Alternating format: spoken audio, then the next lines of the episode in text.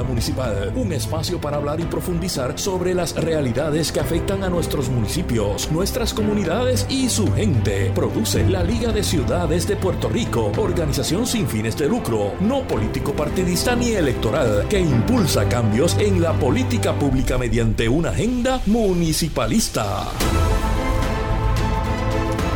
Huepa, saludos a todos, todas y todes que nos escuchan y bienvenidos a Agenda Municipal, programa de radio de la Liga de Ciudades de Puerto Rico, un espacio para hablar y profundizar sobre las realidades que afectan a nuestras comunidades, nuestros municipios y su gente. Mi nombre es Cristina Miranda Palacios, soy la directora ejecutiva de la Liga, una organización sin fines de lucro, no político partidista ni electoral, pero política con P mayúscula, que impulsa cambios en la política pública mediante una agenda municipalista. Hemos creado este espacio en la liga para comunicar nuestra agenda, pero sobre todo la realidad de los municipios, sin los cuales no existiría el ente de gobierno más cercano a la comunidad y nuestro principal proveedor de servicios. Para aquellas personas que nos escuchan por aquí, por Radio Isla 1320 y también diferidos por Borinquen Radio, que quieran saber más información acerca de la Liga de Ciudades, nos pueden seguir en las redes en www www.ligadeciudadespr.com, en donde podrán conocer más acerca de la liga y de lo que hemos estado haciendo. Conmigo hoy desde los estudios de eh, Radio Isla, Cristian en cabina. Eh, Edgar está por Los Ángeles, así que se va a unir pronto al programa. Queremos empezar este programa anunciando que habrá una interrupción que no es nuestra, sino que es del gobierno federal. Supongo que lo habrán escuchado, que a eso de las 2 y 20 de la tarde habrá una interrupción del sistema de alertas de emergencias. Eh, esto es una iniciativa que está lanzando el gobierno federal que va a llevar a cabo una prueba a nivel nacional sobre el sistema de alerta de emergencia eh, y alertas inalámbricas. Eh, una parte de la prueba enviará una alerta de emergencia a todas las emisoras de radio y televisores, mientras que la otra parte dirigirá alertas a todos los teléfonos celulares de los consumidores.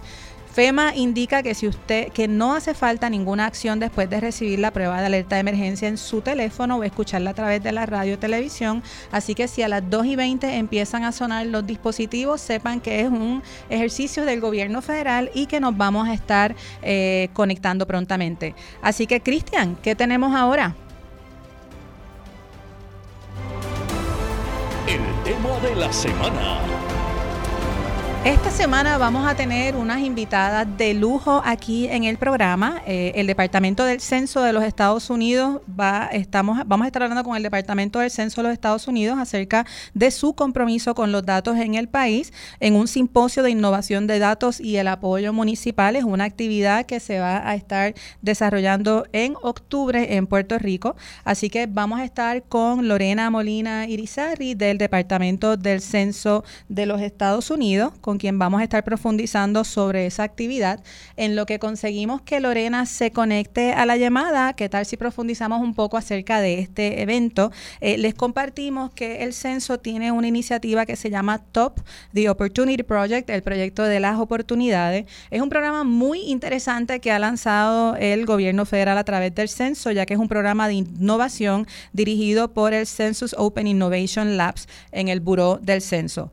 Eh, TOP como programa involucra al gobierno, involucra a los tecnólogos, a comunidades, para co-crear productos digitales que sirvan al público utilizando datos federales abiertos. Hasta la fecha, más de 1.700 personas, 33 agencias federales y cientos de organizaciones han participado en lo que el censo ha llamado los eh, sprints de TOP, lo que ha dado como resultado casi 175 nuevas herramientas de datos abiertas, incluidas entre ellas aplicaciones, sitios, web, herramientas de mapeo, visualizaciones de datos, juegos y más.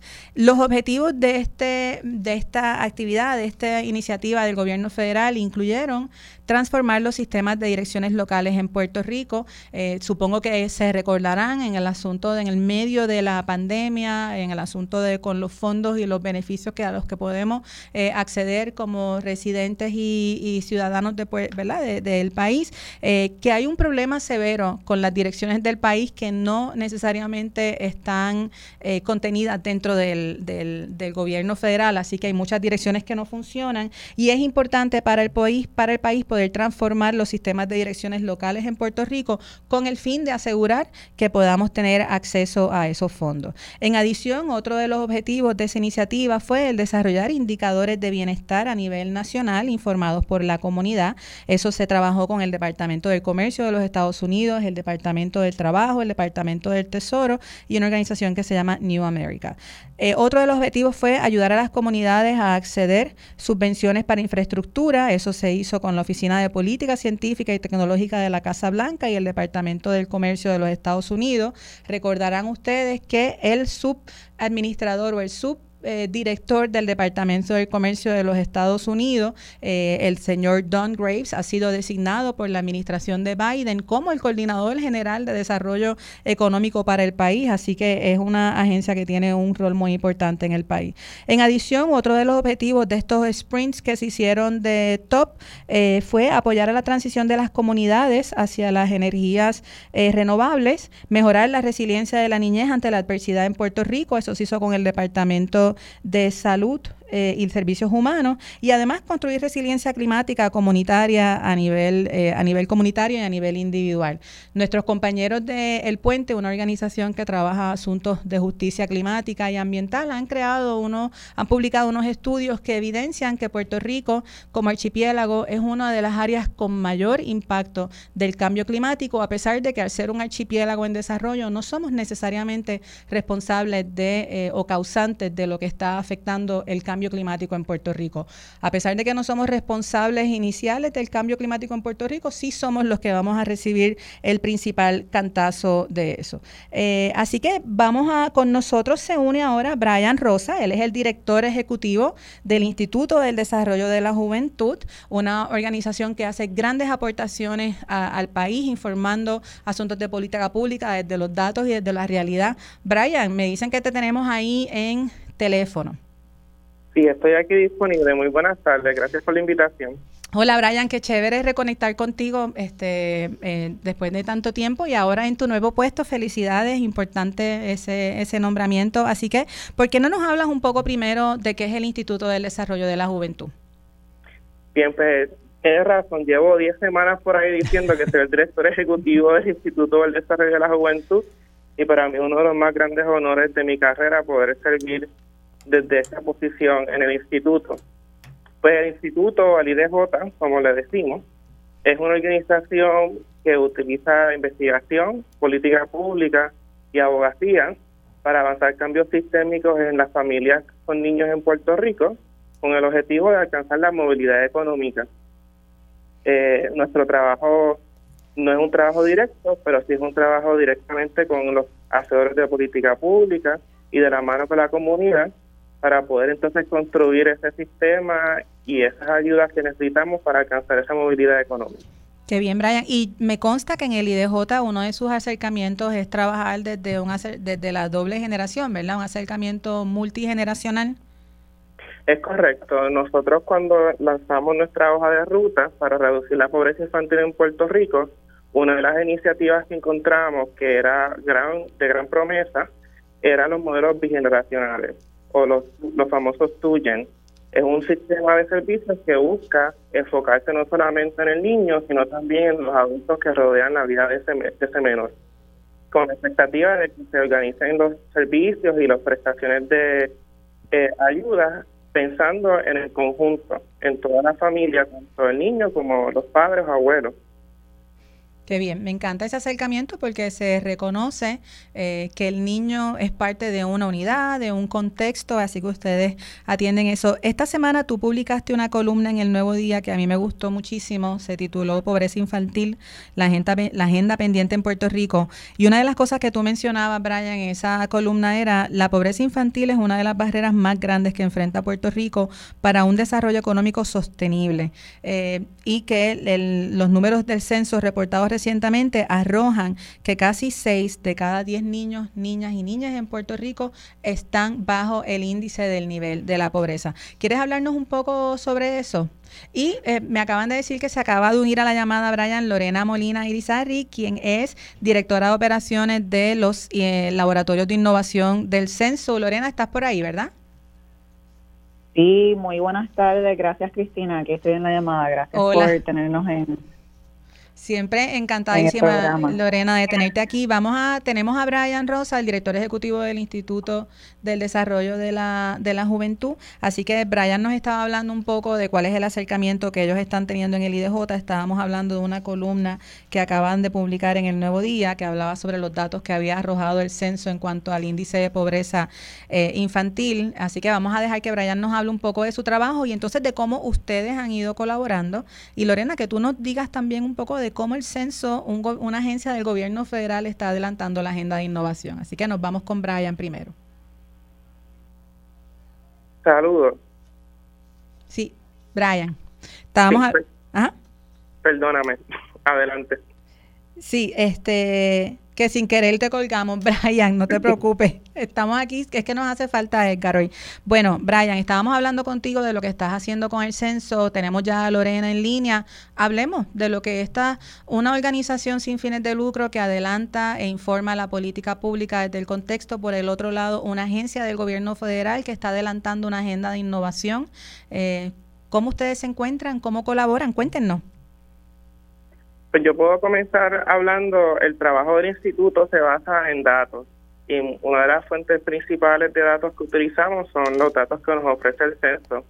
En particular, los datos de pobreza que presentamos son los datos que recoge el censo también, en los cuales indican que en Puerto Rico casi 6 de 10 niños viven bajo el nivel de pobreza federal. Eso es el doble o hasta a veces más del doble el estado con la pobreza infantil más alta, que usualmente es en Alabama o Nuevo México. Así que pensar entonces en Puerto Rico y pensar en ese indicador es lo que mueve un poco a la misión del instituto para llegar a la acción y cambiar ese indicador. Y el trabajo que hace el censo es vital para este trabajo y agradecemos siempre la colaboración con Lorena y la pasión que ella tiene también con datos que nos ayuda comprender mejor estos problemas de política pública. Gracias por eso, Brian. Sí, nos consta a nosotros también que Lorena es una de esas boricuas que, que se muda de la isla, pero que la isla no se muda de ella y que está adelantando una agenda bien enfocada también en el país, desde la equidad, eh, desde los datos, desde el contexto. Lorena, háblanos un poquito de lo que estás haciendo desde el censo. Gracias, Cristina, y qué bueno escucharte, Brian, nuevamente. Eh, pues sí, en los últimos eh, meses, en el último año y medio he estado eh, colaborando no solamente a nivel de, la agencia, ¿verdad?, del negociado del censo eh, federal, pero sino con muchas otras agencias federales para adelantar la agenda para con Puerto Rico y específicamente nos hemos estado enfocando en este pilar de, de, datos, de gobernanza y de la importancia de lo que es la información para la toma de decisiones a todos los niveles. Eh, incluyendo pues para la ciudadanía, pero también en el, en el ámbito verdad eh, de política pública, en el sector público y también con industria, tercer sector y muchos otros en donde la, la data es crítica y, y realmente el, este tema de transparencia es, está muy este centrado en que si no tenemos información y datos, ¿verdad? No podemos tomar las decisiones para el desarrollo económico del, del país. Eh, así que el censo es un, es un eslabón clave en estos esfuerzos, ¿verdad? Para con no, no, solamente el esfuerzo de la administración, sino este esfuerzo multisectorial que hemos llevado a cabo a través del lente de, desarrollo económico y de crecimiento económico para Puerto Rico. Este, así que de parte del censo yo funjo en, en, la posición de, asesora senior eh, para el negociado del censo, pero he estado colaborando a todos los niveles en el Departamento de Comercio en el último año y medio para adelantar esa agenda. Eh, y, estamos pues eh, encontrando eh, muchas oportunidades y maneras de cómo colaborar con, con cada sector y realmente entender de un punto de vista también de innovación, como muy bien mencionaste, qué podemos hacer para entender las necesidades de las organizaciones en los diferentes sectores con respecto a, datos. Y sabemos, pues mucha gente conoce el censo porque hacemos cada, cada 10 años el censo decenal, ¿verdad? Que es el conteo de la población a nivel nacional, también se lleva a cabo en Puerto Rico, pero tenemos muchos otros esfuerzos este, y, colección de datos que hacemos eh, en diferentes épocas. Eh, ahora mismo pues estamos corriendo el, censo económico en Puerto Rico, que es cada cinco años. El censo decenal próximo viene en el 2030 y nos queremos asegurar que todas las comunidades no solamente estén participando, pero también entiendan que esta data es para el beneficio del público. Eh, así que tenemos un evento, de hecho, próximamente en Puerto Rico. Me encantaría hablar un poquito más de Lorena, háblanos de eso, que tenemos a Brian. Brian, no te nos vayas todavía, por favor. Pero háblanos, Lorena, de ese evento que tienen en, la, en octubre, eh, este, este simposio. Cuéntanos un poquito de eso. Pues invitamos a todo el mundo a participar. Este, estamos colaborando con el Puerto Rico IT Cluster, eh, que lleva a cabo todos los años una conferencia eh, que se llama el, el, CIO and IT Leadership Conference, que es eh, la conferencia anual eh, de ellos, que se enfoca en, en el área de, industria y el, sector tech, ¿verdad? Pero no podemos hablar de tecnología, sino hablamos de datos y la importancia de tener infraestructura de datos. Entonces estamos llevando a cabo lo que es el simposio de innovación de datos, o el Data Innovation Symposium, que se va a llevar a cabo en el Centro de Convenciones del 12 al 13 de octubre y se realiza como parte del décimo aniversario de, este IT Leadership Conference, la conferencia de, líderes en la industria de, tecnología en Puerto Rico. Entonces incluirá presentaciones, capacitaciones sobre temas como infraestructura de datos, estadísticas federales, eh, datos sobre raza y origen étnico, que es un tema eh, que, interesa mucho en Puerto Rico, especialmente en estos momentos, eh, por la data que acaba de sacar el censo. Eh, datos sobre vulnerabilidad y resiliencia. Este año en, el verano sacamos los primeros, em, eh, el, el, primer índice de vulnerabilidad social eh, para Puerto Rico. tenemos indicadores trimestrales de la fuerza laboral, datos espaciales, entre muchos otros. Entonces vamos a tener la visita del director de la Oficina del Censo Federal, Robert Santos, que se va a unir en, varias de estas sesiones con el equipo del censo y también con otros eh, líderes clave en la industria, eh, no solamente eh, de tecnología, pero sino de, del gobierno de Puerto Rico, que han fungido en su función como, como líderes en el área de, tecnología, de innovación y de datos anteriormente. Así que vamos a tener cinco de, los, de los miembros anteriores de diferentes administraciones que han servido en este rol de CIO. Vamos a tener plenarias y muchas diferentes sesiones a lo largo de ese día, es el 12 de octubre. Eh, y pues nuestro objetivo es empoderar a las personas que son responsables de tomar decisiones, ya sea empresas, investigadores, eh, académicos, el público, con datos eh, relevantes y accesibles, precisos, confiables sobre la población, la demografía y la economía de Puerto Rico. Si escuchan el BIP, empezó la prueba del gobierno federal. Lorena, disculpa que te interrumpa. Esto fue lo que anunciamos que iba a pasar, así que es una prueba del gobierno federal para asegurarse que los sistemas de emergencia y de alerta funcionan. Eh, Lorena, con esa interrupción, eh, cuéntanos, vamos a estar ahí nosotras, la Liga de Ciudades va a estar presente en ese espacio. Eh, ¿Podemos hablar un poquito de eso también? Definitivamente, pues uno de, la, de los principales objetivos de esta visita no solamente es proveer este evento al público, es gratuito, eh, pero también queremos tener eh, unos conversatorios eh, más íntimos, ¿verdad? Con, con alcaldes, con, con líderes ciudadanos, con em, organizaciones sin fines de lucro y organizaciones de base comunitaria para escuchar directamente de estas organizaciones sobre su, no solamente las necesidades de datos, pero que también entiendan la misión y, los objetivos de la Oficina del Censo Federal. Así que estamos muy entusiasmados de colaborar con la Liga de Ciudades em, y de y de poder pues escuchar no solamente nosotros llevar el mensaje, pero también escuchar sobre eh, sobre eh, líderes a nivel eh, de, de, esas comunidades y los municipios.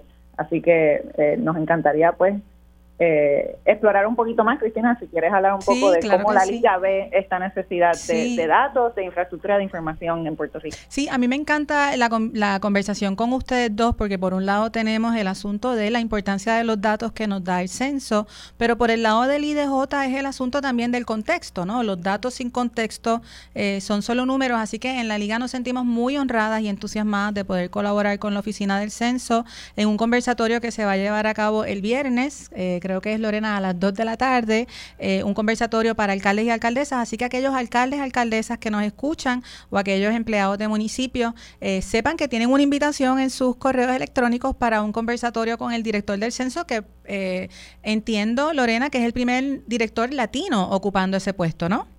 Así mismo es. Y es de los primeros directores que, que tiene una agenda eh, bien enfocada no solamente en la comunidad hispana y latina a nivel nacional, pero que realmente eh, ve a Puerto Rico eh, pues como una, una pieza clave en lo que llamamos eh, data equity, ¿verdad? Es equidad en representación y esa equidad en representación tiene todo que ver con ser representados en los datos y en los productos que, el censo provee al público. Así que estamos muy entusiasmados de tener director en Puerto Rico por primera vez. Ahora, bueno, ya habiendo terminado la prueba nacional del gobierno federal de los Estados Unidos, sabemos que esta emisora está cubierta y recibe las alertas de emergencia. Esperemos que no las tengamos que usar en un futuro cercano, pero de ser así ya sabemos que funciona. Así que, eh, Lorena, estamos de nuevo bien entusiasmadas con la visita del director del censo. En el caso de la Liga de Ciudades, no lo vemos como un solo conversatorio, sino como el inicio de una conversación más profunda para poder maximizar los grandes recursos que ustedes tienen, pero también para informar los trabajos que ustedes hacen. Ayer estábamos con la alcaldesa de Barceloneta y nos comentaba de una situación que ellas van a traer en la conversación con el director del censo y es el impacto que tuvo el que una comunidad tuviera una baja respuesta eh, al censo y cómo eso invisibiliza a ese census tract, ¿verdad? Y los, los incapacita de recibir fondos. Eh, es una conversación bien interesante. Mencionabas el asunto de la, de la raza. Eh, el colectivo ILE, hay que reconocer a este gran colectivo de mujeres duras, boricuas, afrodescendientes. Yo hablo de ellas y, se me paran los, los pelitos de los brazos porque realmente el colectivo ILE hizo un esfuerzo increíble eh, para que en Puerto Rico se documentara que nosotros y nosotras y nosotros somos una comunidad afrodescendiente y entiendo que en este censo que se publicó eh, ha habido el cambio más drástico acerca de cómo nosotras como comunidad nos, nos identificamos, así que son datos importantes de profundizar.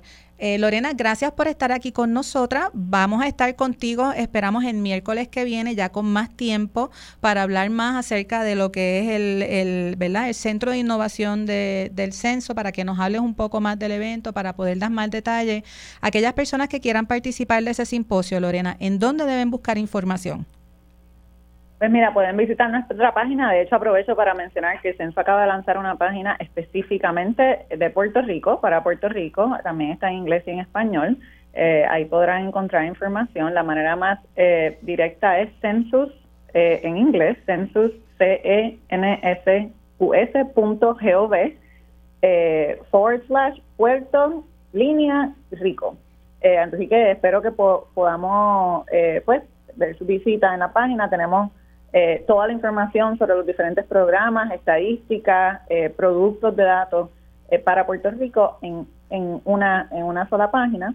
entonces ahí también podrán encontrar, tenemos también una, un, press release, ¿verdad? Una nota corresponsal con información del evento y con mucho gusto, de hecho, mencionar el tema de, de, de raza y etnicidad y Puerto Rico representado en el censo del 2020, va a haber una sesión específica el jueves próximo en el simposio de datos eh, que va a tocar este tema y vamos a hablar mucho más en detalle de, sobre la composición demográfica, las características eh, a nivel de Census Track y del hogar. Así que todo el mundo que esté interesado, esperemos verlos en, la conferencia. Perfecto. Gracias Lorena. Para aquellas personas que nos escuchan, vamos a compartir esa página en las redes de la Liga de Ciudades. Les comentamos que nuestras páginas son ligadeciudadespr.com. Nos pueden conseguir en Facebook, en Instagram, en LinkedIn para compartir esa, esa información de ese gran evento que vamos a tener. Así que Lorena, gracias por estar aquí con nosotras. Nos vamos a quedar con Brian del Instituto del Desarrollo de la Juventud. Eh, Brian, Lorena hablaba de que se está creando o se creó eh, un índice de vulnerabilidad infantil. Eso se trabajó, entiendo que con el Centro de Estudios Puertorriqueños del Hunter College, con datos de la encuesta sobre sobre la comunidad estadounidense del censo, eh, que se creó eh, en una etapa liderada por el Departamento de Salud y Servicios Humanos y ustedes en el Instituto del Desarrollo de la Juventud. Entendemos que esta herramienta permite a las organizaciones sin fines de lucro locales centradas en los niños, los líderes comunitarios, etcétera, poder determinar eh, en dónde los niños se ven afectados y en dónde están más vulnerables de acuerdo a ciertas condiciones como la pobreza, la discapacidad y la falta de acceso a Internet. Cuéntame, ¿cuán importante ha sido esta colaboración para ustedes, para la creación de datos? Eh, cuéntanos más cómo ha sido ese proceso. Mira, yo estoy bien emocionado que tenemos ese evento la próxima semana porque vamos a poder presentar muchos de nuestros productos de datos que se nutren del trabajo que hace el censo y que como tú muy bien traes, nos permiten entender con una gran durabilidad específicamente cuáles son las áreas a mejorar, las áreas que tenemos fortalecidas y nos ayuda a tomar mejores decisiones. Mucho de lo que el trabajo se hace en el instituto, mucho de este trabajo está basado en datos y en la necesidad que siente la gente, pero la acción eh, que, con, que es consecuencia ¿no? del análisis de esos datos depende particularmente de cómo nosotros proyectamos y presentamos y visualizamos esa información. Así que este índice de vulnerabilidad te permite ver de una pasada cada estado, cada región, cada municipio, según los indicadores que tú describes. Es el, mismo, la misma metodología que utiliza el instituto cuando saca el índice del bienestar de la niñez y juventud en Puerto Rico, que ya llevamos 10 años publicando este índice eh, y este va a ser el décimo eh, ya tenemos 10 años de datos colectando específicamente para esos temas de niñez y juventud.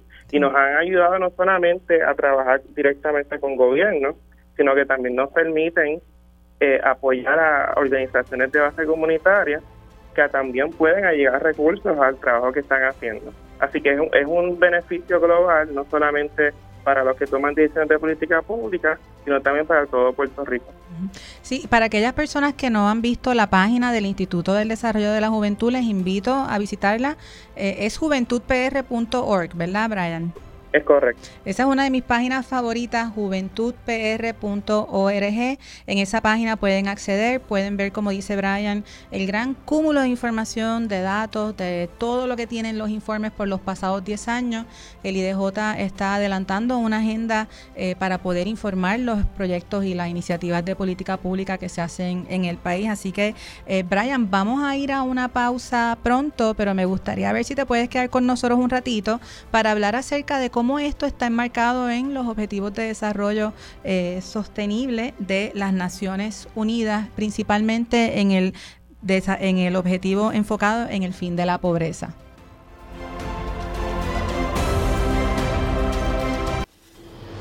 Municipal, un espacio para hablar y profundizar sobre las realidades que afectan a nuestros municipios, nuestras comunidades y su gente. Produce la Liga de Ciudades de Puerto Rico, organización sin fines de lucro, no político partidista ni electoral, que impulsa cambios en la política pública mediante una agenda municipalista. Saludos a todos aquellos y aquellas que nos escuchan. Esto es Agenda Municipal, un programa producido por la Liga de Ciudades de Puerto Rico, una organización sin fines de lucro, no político partidista ni político electoral, pero política con P mayúscula, que busca impulsar cambios sistémicos en el país. Eh, hoy nos acompañan acá en nuestras líneas Brian, el director del Instituto del Desarrollo de la Juventud. Brian, en tu décima semana como director, pero sabemos que lleva mucho tiempo en el, en el IDJ, así que siempre es chévere ver cómo van creciendo dentro de las mismas organizaciones y fortaleciéndolas desde adentro. Así que estábamos hablando de lo que hace el IDJ eh, con asuntos de datos que tengan que ver con el fin de la pobreza. La invitación es a aquellas personas que no han visitado las páginas del Instituto del Desarrollo de la Juventud que se unan a juventudpr.org para que puedan ver esos, esos datos. Brian, nosotros vamos a empezar a tener en este programa una serie continua acerca de los objetivos del desarrollo sostenible. Eh, eso es algo que empezó el 25 de septiembre del 2015, cuando líderes de la, de la ONU, de la Organización de Naciones Unidas, tomaron la decisión de crear los 17 objetivos de desarrollo sostenible con el compromiso de asegurar la erradicación de la pobreza y mejorar la calidad de vida de las personas al año 2030. Nos quedan seis años y medio para lograr eh, adelantar hacia esos 17 objetivos. Hoy queríamos hablar sobre el, es el objetivo enfocado en el fin de la pobreza. Sabemos que Puerto Rico es uno de los países con un mayor índice de inequidad, eh, con el coeficiente Gini. Eso quiere decir que la diferencia entre los que tienen y no tienen es, cada vez más grande. Eh, hablemos un poco sobre eso, cómo, cómo ustedes eh, ven esa, ese objetivo de que para el 2030 se erradique la pobreza extrema para todas las personas eh, en el mundo, que se reduzca al menos a la mitad la proporción de hombres, mujeres y niños y niñas de todas las edades que viven en la pobreza, que se pongan en práctica a nivel nacional sistemas y medidas apropiadas de protección social para todos y para todas. En este contexto de austeridad, en un país eh, reconocido ya como una colonia, con una junta de control impuesta eh, que impulsa desde la ideología una medida de austeridad que vemos que los índices de pobreza en Puerto Rico están subiendo. ¿Cuál es el llamado a la población, Brian? ¿Cuál es la invitación desde el IDJ? Eh, ¿Cuál es la propuesta? ¿Cómo nos unimos? Cuéntanos. Pues mira, el trabajo del IDJ ha estado precisamente enfocado en atender ese tema de pobreza en particular porque vemos la pobreza como uno de los de las condiciones de vida que carga un peso para el desarrollo eh, holístico del ser humano. Afecta tu salud, afecta tu habilidad de encontrar un trabajo, afecta tu educación. Así que la pobreza es una de las cosas más importantes que tenemos que atender para que tengamos un futuro digno en este país. Así que los niveles de pobreza en Puerto Rico, como tú mencionas, han estado altos en comparación con otras jurisdicciones en Estados Unidos eh, y ha sido constante desde los años 90 que casi 6 de cada 10 niños y casi cada 4 puertorriqueños de cada 10 vive bajo el nivel de pobreza. Sin embargo, el instituto cuando presentó la hoja de ruta para reducir la pobreza infantil en el 2020, una de las conclusiones principales que tuvimos en ese estudio es que estos altos niveles de pobreza no son eh, permanentes, no deberían de ser permanentes, que tiene solución y hay viabilidad y hay oportunidad para poder reducirla. Así que nosotros presentamos una hoja de ruta con al menos 10 políticas públicas que nos llevarían a reducir la pobreza infantil a la mitad al cabo de 10 años. Nuestro proyecto ya en el año 3, luego de que presentamos el estudio en el 2020, pues todavía vemos que hay mucho trabajo por hacer. Pero el llamado es a no rendirse.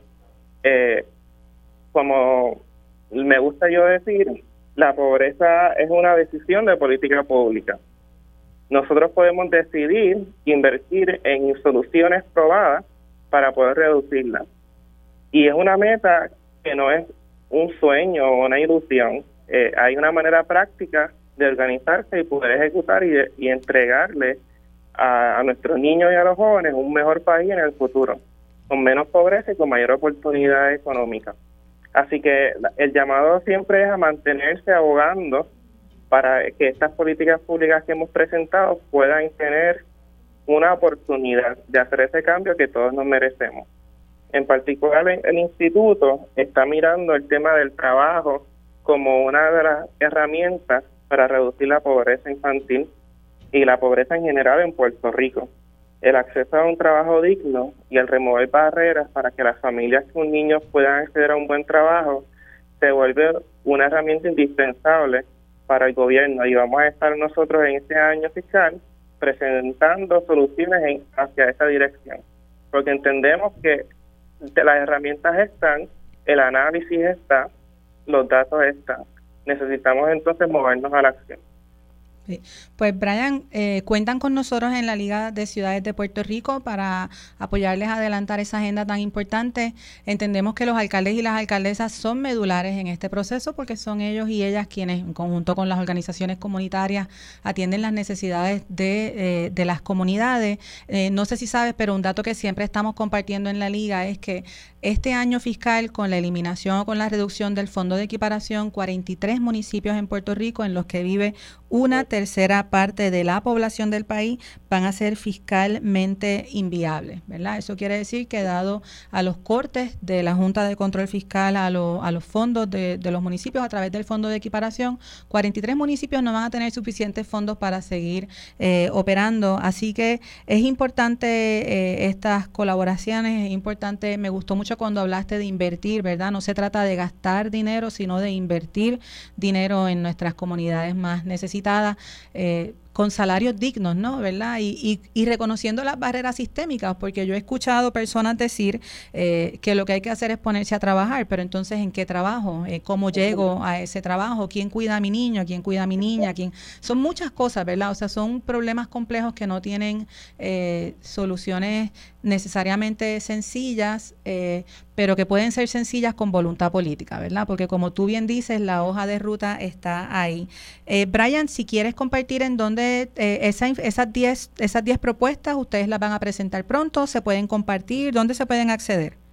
Pues nosotros hicimos ya la primera tirada del análisis, porque como estábamos hablando de datos, nosotros hicimos una encuesta a familias eh, a principios de este año.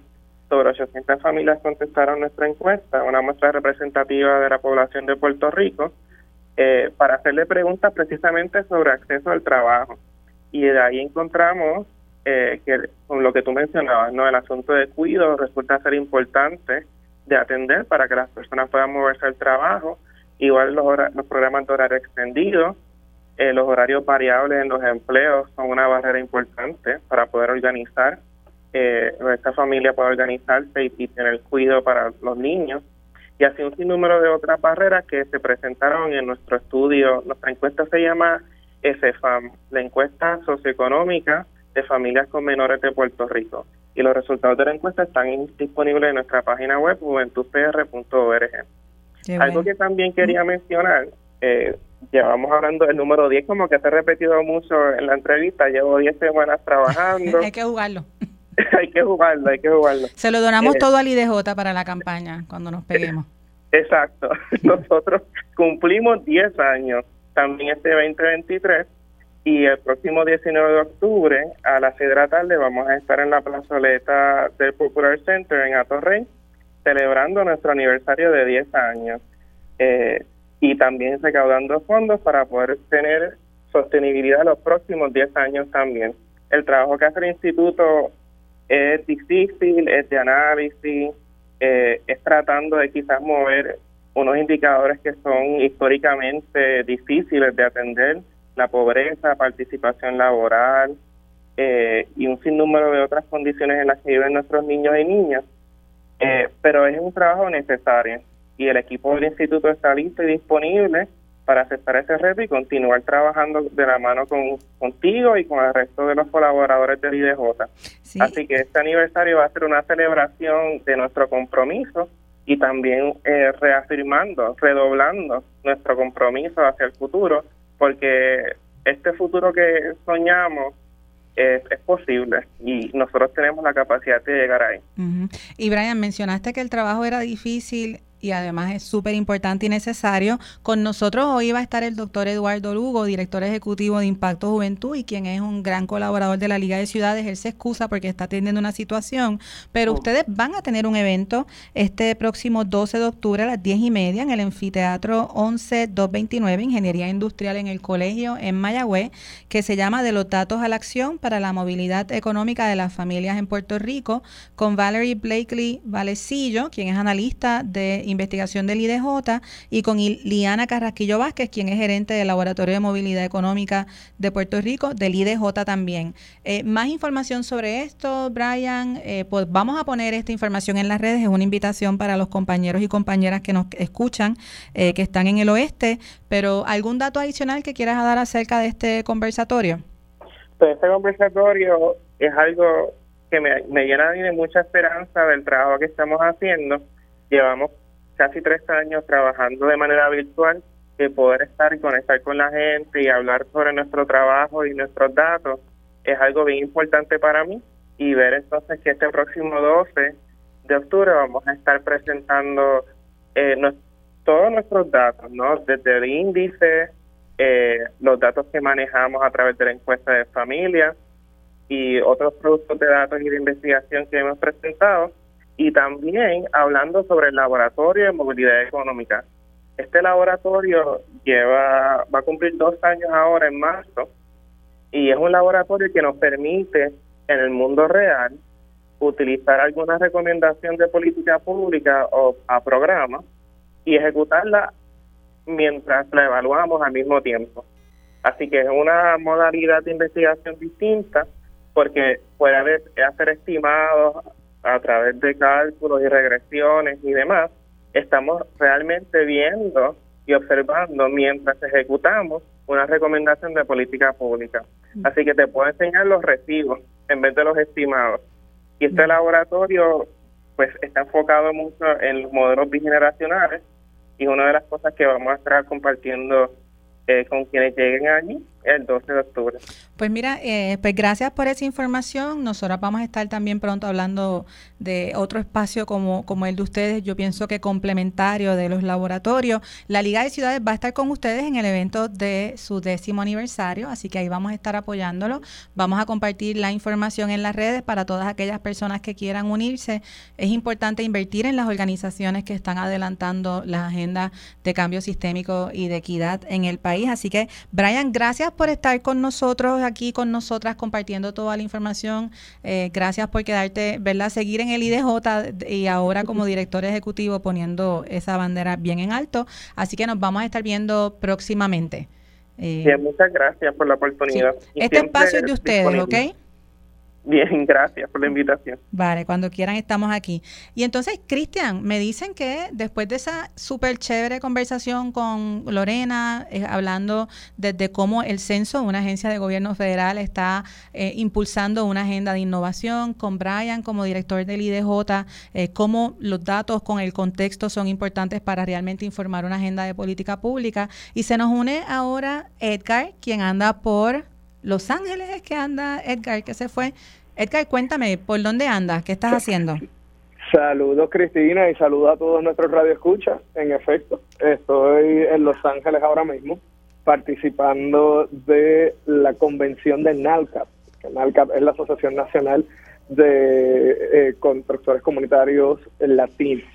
Así que una extraordinaria experiencia que estamos teniendo por acá compartiendo con, con más de 200 organizaciones de todos los Estados Unidos y, Puerto Rico que, se dedican a construir comunidad. Y el programa de hoy lo estaba escuchando, un programa de lujo, estaba escuchando a, a Brian y, Lorena, y en efecto, eh, eso es parte de lo que se ha estado discutiendo acá, de la importancia eh, de los datos, de la importancia de, crear eh, un sentido de comunidad y cómo mediante la organización comunitaria, la organización eh, de pues, en Estados Unidos de las poblaciones latinas, se puede alcanzar eh, movernos eh, de una situación de pobreza a una situación de, de capacidad y empoderamiento económico.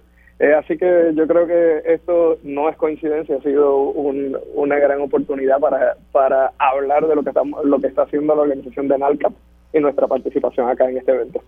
Qué bien, y está súper alineado, como menciona Edgar, porque yo creo que no hay, eh, no hay asunto más importante para nuestra realidad material, ¿verdad? Como individuos que el asunto de la vivienda, en dónde vivimos, en dónde estamos, el espacio eh, seguro y no puede haber erradicación de la pobreza y no puede, no podemos hablar de mejorar la calidad de vida si no hablamos de crear comunidad. Así que cuéntanos un poco más cómo se ve la dinámica, con quién estás allá y cuando vengas a Puerto Rico, ¿qué nos vas a traer y cómo eso se transforma en acción? Definitivamente, la, convención que en la que estamos participando es un evento de cinco días, donde diferentes organizaciones miembros de, de NALCAP vienen a recibir talleres y también a presentar experiencias. Y durante el día de ayer, por ejemplo, estábamos viendo una, una de las conferencias que hablaba del desarrollo económico comunitario y cómo en las comunidades latinas acá en Estados Unidos eh, hay, hay, una situación eh, donde muchas personas llegan eh, sin trabajo, llegan con, con una un problema de que no tienen los visados, no tienen la ciudadanía y eso obviamente les dificulta la capacidad de crear eh, riqueza material. Y, y, me gusta, aquí utilizan mucho el término de, la creación de riqueza, porque y lo plantean desde la capacidad que tienen de no estar en la necesidad, ¿no? Eh, que debe ser la aspiración máxima de, de todo el mundo, no es que, que todo el mundo terminemos siendo millonarios eh, como Elon Musk enviando cohetes al, al espacio, no, no, es cómo nosotros podemos tener eh, ese desarrollo para tener eh, calidad de vida, ¿no? para tener un bienestar. Y durante el día de ayer estaban presentando eh, tres organizaciones, una en Washington, D.C., una aquí en Los Ángeles y la otra también en California, donde estaban presentando diferentes modelos donde ayudaban a empoderar a la, a la comunidad específicamente de mujeres latinas eh, para que pudieran crear su primer negocio eh, y, y, pudieran mantener esa conexión cultural. Y su primer negocio era un negocio de comida, así que era una incubadora o tres incubadoras de, de, alimentos tradicionales que daban entonces catering.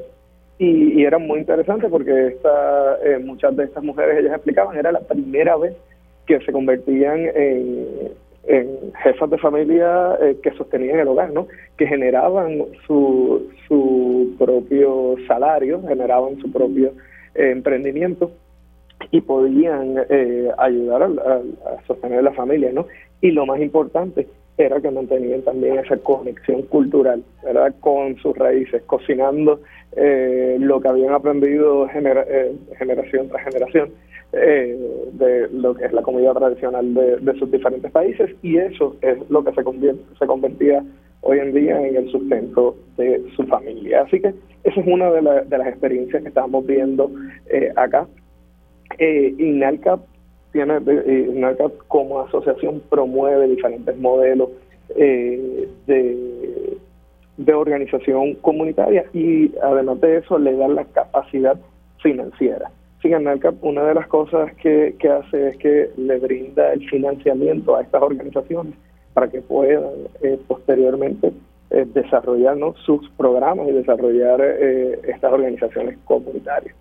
Sí, y es interesante eso que, que mencionas, Edgar, porque los modelos son buenos, informan el diseño, los podemos traer, pero los modelos cuestan, ¿no? Así que hace falta fondos para poder impulsar esta, estas agendas. Eh, estos programas, dentro de lo que ustedes están hablando, ¿hay alguna mención acerca de los fondos que ya existen en los estados, en los territorios, de cómo se podrían utilizar los fondos que ya tenemos acá para impulsar agendas como esta? Correcto. Mira, ayer estuvimos participando de una, una conferencia muy interesante con el director nacional de USDA. Eh, y USDA es, un, es una gran eh, oficina y cuando digo gran es que es gigante. El mismo director admitía la gran cantidad de programas eh, de financiamiento que tienen, que son muy diferentes entre sí. Y, y el gran reto que está teniendo USDA es que hay muchas organizaciones que tienen la posibilidad de aplicar, pero no tienen la capacidad técnica para hacerlo.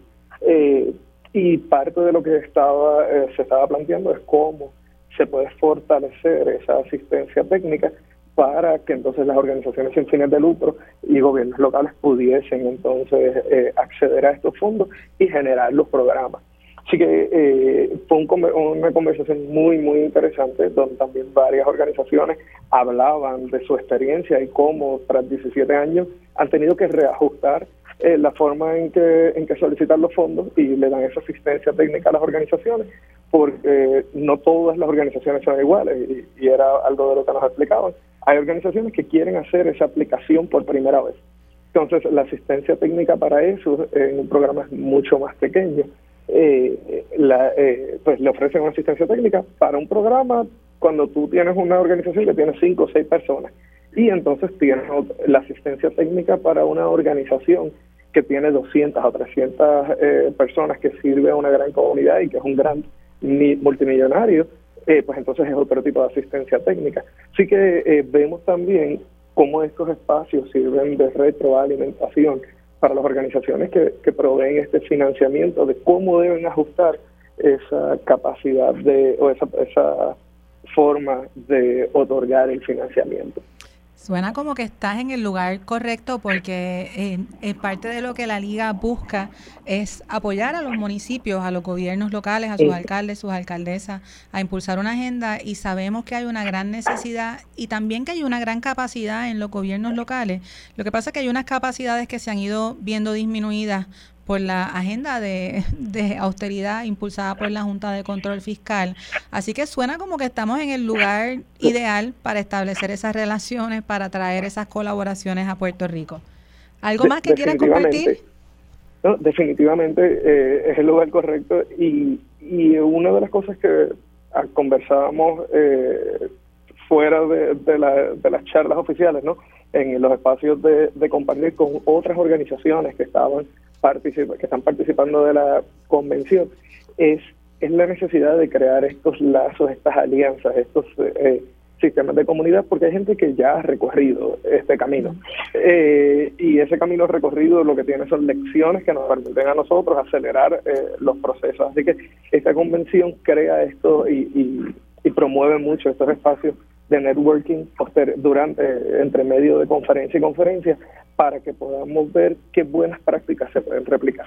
y creo que, es una gran oportunidad para diferentes organizaciones eh, de Puerto Rico y, tengo que reconocer que NALCAP está conscientemente eh, invitando a organizaciones puertorriqueñas para visibilizar el tema de Puerto Rico en los Estados Unidos eh, y es parte de la agenda que tenemos acá, ¿no? Cómo visibilizamos a Puerto Rico en, en, la, en esta conversaciones de millones de dólares de diferentes founders, organizaciones filantrópicas y, gubernamentales que tienen el dinero, pero no, no tienen a nivel presente que Puerto Rico es parte de, la, de, los Estados Unidos y que puede recibir esta, este financiamiento y que debe participar. Así que también nosotros tenemos esa, esa agenda de abogacía de Puerto Rico está aquí, Puerto Rico está presente y está dispuesto y disponible para generar proyectos de gran impacto. Qué bueno. Y sé que estás allá con nuestros grandes eh, colaboradores del Centro para la Reconstrucción del Hábitat. ¿Alguna otra organización de Puerto Rico que esté allá con ustedes? Sí, el Centro para Emprendedores, que también es una de, nuestras organizaciones aliadas, eh, está acá. El Centro para Emprendedores participa eh, de la organización como Fellow. Así que, que, es una experiencia muy interesante que ellos están aprendiendo y, y llevándose eh, adicional para Puerto Rico y creando estas relaciones. Eh, así que está el Centro para Puerto, el Centro para la Reconstrucción del Hábitat y el Centro para Emprendedores, ambos organizaciones puertorriqueñas que, que están participando de la conferencia. Qué bien. Pues Edgar, gracias por estar con nosotros, la, la voz oficial de la Liga de Ciudades. Gracias por estar con nosotros desde Los Ángeles. Vamos a estar pendientes a tu regreso para que compartas toda esa información. Así que sigue buscando contactos por allá, que acá los necesitamos. Eh, claro que sí. Nos despedimos de el miércoles. Nos vemos el miércoles y ya para ir cerrando, agradeciendo a toda la radio audiencia que nos escucha desde Radio Isla 1320, Borinquen Radio. Eh, este es Agenda Municipal, un programa producido por la Liga de Ciudades de Puerto Rico, una organización sin fines de lucro, no político partidista ni político electoral, pero política con P mayúscula, que busca impulsar una agenda verdaderamente municipalista. Hoy estuvimos con nuestra compañera del censo, Lorena Molina Irizarri, con quien estuvimos hablando de ese simposio que va a tener el censo en Puerto Rico el 12, el 13 de octubre. Vamos a estar compartiendo esos datos en las redes de la Liga de Ciudades para que ustedes puedan ver. Estuvimos también con Brian Rosa, director del Instituto del Desarrollo de la Juventud. Ellos también tienen una actividad, su décimo aniversario. Eh, vamos a estar promoviendo esa información, esa actividad eh, en nuestras redes. Y por último también hablamos de una importantísima actividad que se va a dar en el oeste, porque Puerto Rico es el archipiélago, así que va a haber una actividad en el oeste impulsada por el Instituto del Desarrollo de la Juventud y eh, Impacto Juventud el 12 de octubre en Mayagüez. Eso también estará en nuestras redes. Así que compañeros, compañeras, compañeros que nos escucharon, esto es Agenda Municipal, un programa producido por la Liga de Ciudades. Nos vemos el próximo miércoles.